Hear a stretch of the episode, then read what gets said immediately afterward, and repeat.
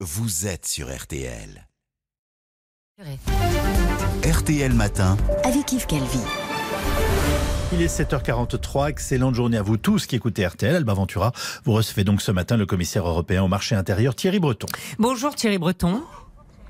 Bonjour Alba Ventura. Et merci d'être en direct avec nous depuis Bruxelles. Pour commencer, Thierry Breton, euh, Bruxelles a annoncé vouloir bannir de l'Union européenne les médias financés par la Russie, à savoir RT, Russia Today et Sputnik. Vous considérez qu'il ne s'agit pas de liberté d'expression, mais de propagande pure. Est-ce que vous êtes sûr, Thierry Breton, de pouvoir les interdire? Oui, bien sûr, et, et- et je suis même en mesure ce matin, Alba Ventura, de vous donner euh, euh, exactement le contexte dans lequel nous allons euh, mettre en œuvre cette euh, décision dès, dès aujourd'hui. Oui. Alors d'abord, je voudrais préciser que effectivement, il s'agit d'interdire dans toute l'Union européenne la machine médiatique du Kremlin. Euh, il s'agit en fait et je vais être très précis pour nos auditeurs. Je sais que beaucoup nous écoutent, en particulier chez euh, Russia Today. Il s'agit d'une mesure de sanction. Et comme pour toutes les autres mesures de sanction, elle est fondée sur un règlement du Conseil qui avait été adopté par les États membres en 2014, concernant donc des mesures restrictives en raison des actions de la Russie déstabilisant l'Ukraine. Alors l'objectif de ces mesures est de restreindre évidemment l'accès des deux grands organes de propagande russe que sont euh, Russia qui est notamment disponible en France, on le sait, mais pas que, et Sputnik, à l'intégralité du marché européen des médias. Et j'insiste, Alba Ventura, Oui. quel que soit leur canal de distribution. Voilà, parce que Alors, euh, on euh, s'attaque à la chaîne de télévision Today, ou, euh, qui est disponible sur les bouquets Free et Canal+, ou à la diffusion sur Internet via YouTube, Facebook. Eh bien, on s'attaque à on tout. coupe quel robinet, ça voilà. inclut, ça inclut, ça inclut la transmission ou la distribution. Et je vais être très précis là aussi. Par tout moyen tels que le câble, le satellite, la télévision sur IP, les plateformes de partage euh, de vidéos sur Internet, euh, les applications. Les applications, attention, qu'elles soient nouvelles ou préinstallées. Et ces mesures s'appliqueront également aux licences, autorisations et accords de distribution qui seront suspendus. Donc, euh, euh, il s'agit effectivement d'une mesure qui va être donc euh, mise en œuvre dès aujourd'hui.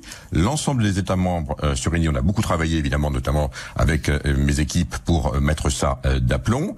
L'ensemble des États membres va donc maintenant s'en saisir donc euh, dès ce matin et la décision dès qu'elle sera prise et elle sera prise euh, sera applicable. Je, je vous demandais, euh, est-ce que vous avez les moyens de vraiment les interdire Parce que l'un des avocats de Today en France dit que juridiquement, ça ne tient pas.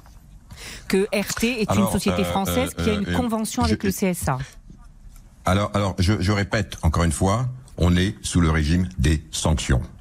Et donc, effectivement, euh, c'est sous ce régime-là que euh, nous avons euh, euh, mis en œuvre, que nous mettrons en œuvre cette cette interdiction. D'accord. Et donc là, évidemment, il sera obligé de revoir évidemment sa, sa, sa posture parce que son argument ne tient ne tient plus. Et, et j'ajoute que je parlerai du reste également moi-même parce qu'on est on est très en contrat avec tous les régulateurs nationaux pour qu'ils s'assurent eux-mêmes de la mise en œuvre extrêmement rapide de ces mesures. Et puis aussi en amont, et je tiens à le dire aussi parce que souvent on les critique.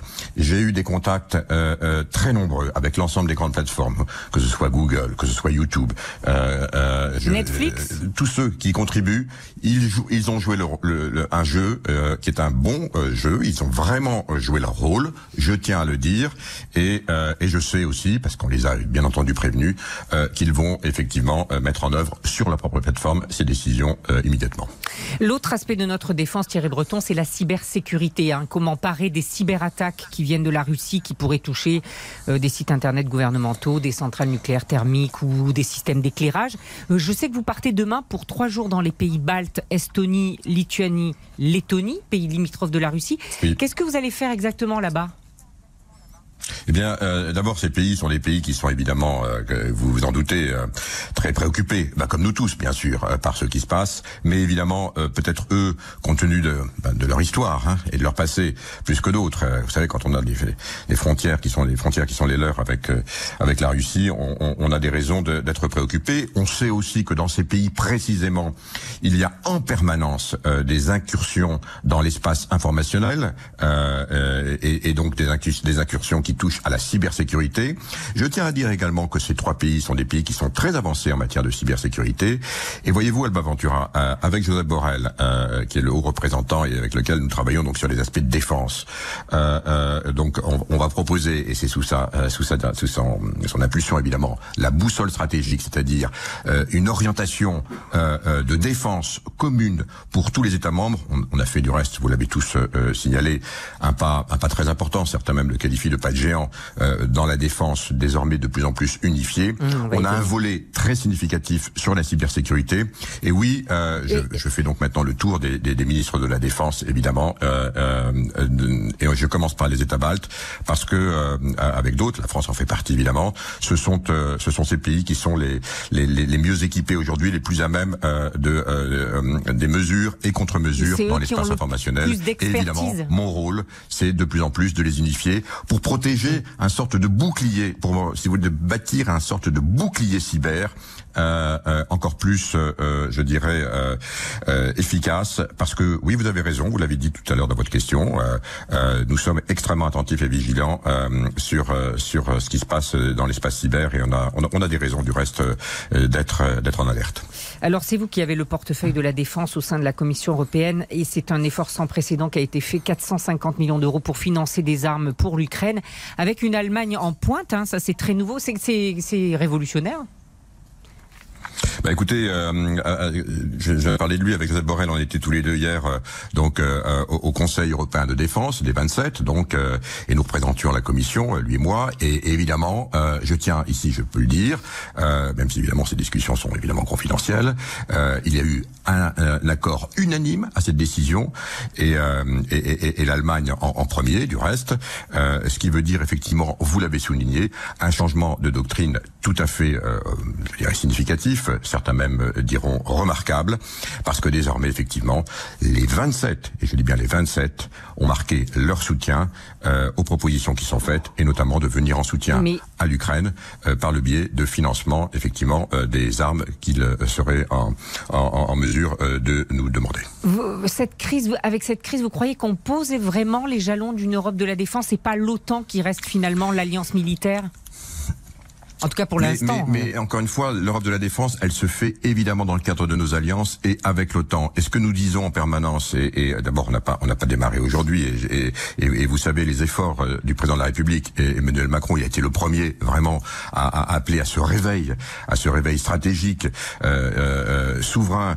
Euh, à l'époque, du reste, certains trouvaient qu'il était un peu seul. Aujourd'hui, je peux en porter témoignage. Mm. Il a réuni autour de cette de cette idée, évidemment les les, les, les, les éléments accélère les 27 sur la nécessité d'accroître très significativement euh, notre effort de défense et pour être encore une fois un mm-hmm. meilleur un meilleur allié.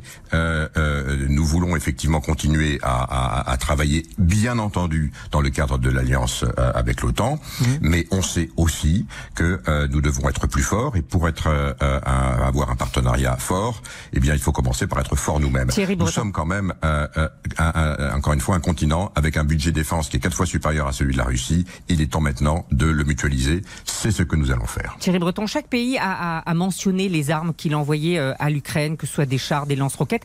Est-ce que vous savez pourquoi la France reste discrète sur le détail de ces livraisons d'armes?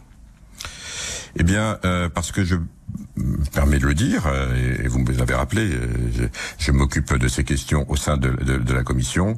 Nous avons un devoir de discrétion, euh, certains, et c'est important de le rappeler à tout le monde. La France l'a encore rappelé par la voix de, de Madame Parly hier, qui présidait évidemment est qualité le Conseil de défense. Euh, Ventura, oui. il y a la guerre, il y a la guerre aux, aux portes de l'Europe. Et donc, euh, euh, les comportements euh, doivent intégrer cette, cette notion, mm. y compris évidemment ceux de discrétion. J'ai une dernière question qui s'adresse à l'ancien ministre de l'économie. Entre la flambée des, des, cours, pétrole, gaz, blé, les sanctions économiques prises par les Occidentaux, les blocages des avoirs, les blocages du paiement SWIFT, François Langlais parlait tout à l'heure de possibles Pearl Harbor financiers. Je me demandais s'il y a un risque, il y a un terme, un, à, à terme pardon, de subir un crack financier. Alors, j'ai entendu la, chronique de, de, François Langlais euh, et je crois qu'il a, parfaitement décrit effectivement ce qui se passe, cette espèce de, je dirais, oui, c'est vrai, euh, en, ayant pris cette décision euh, euh, cette décision folle, il faut bien le dire, euh, euh, qui est celle de, de Vladimir Poutine. non seulement il isole son pays, mais on voit qu'il le plonge dans une crise économique qui va se traduire évidemment par une crise sociale. Mais je rappelle quand même pour nos auditeurs que si la Russie est un très grand pays, c'est aussi un grand peuple. C'est un grand peuple scientifique, c'est un grand peuple culturel, et il subit aujourd'hui évidemment malheureusement cette, cette politique folle de son dirigeant. c'est un grand peuple, mais euh, la Russie, c'est euh, c'est un peu plus que le PIB de l'Espagne.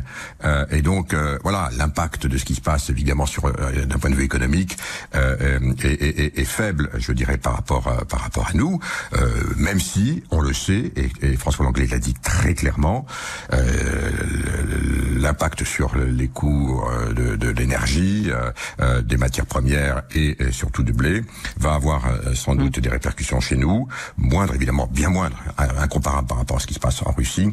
Et nous, il faut qu'on veille évidemment et qu'on surveille de très près euh, l'inflation. Euh, mais vous savez que euh, on en a déjà parlé et ça va être un sujet vraiment à regarder de très près dans les dans les mois à venir. Je vous remercie infiniment, Thierry Breton. Merci beaucoup. Merci, Alba Ventura. Merci à vous de l'intégralité.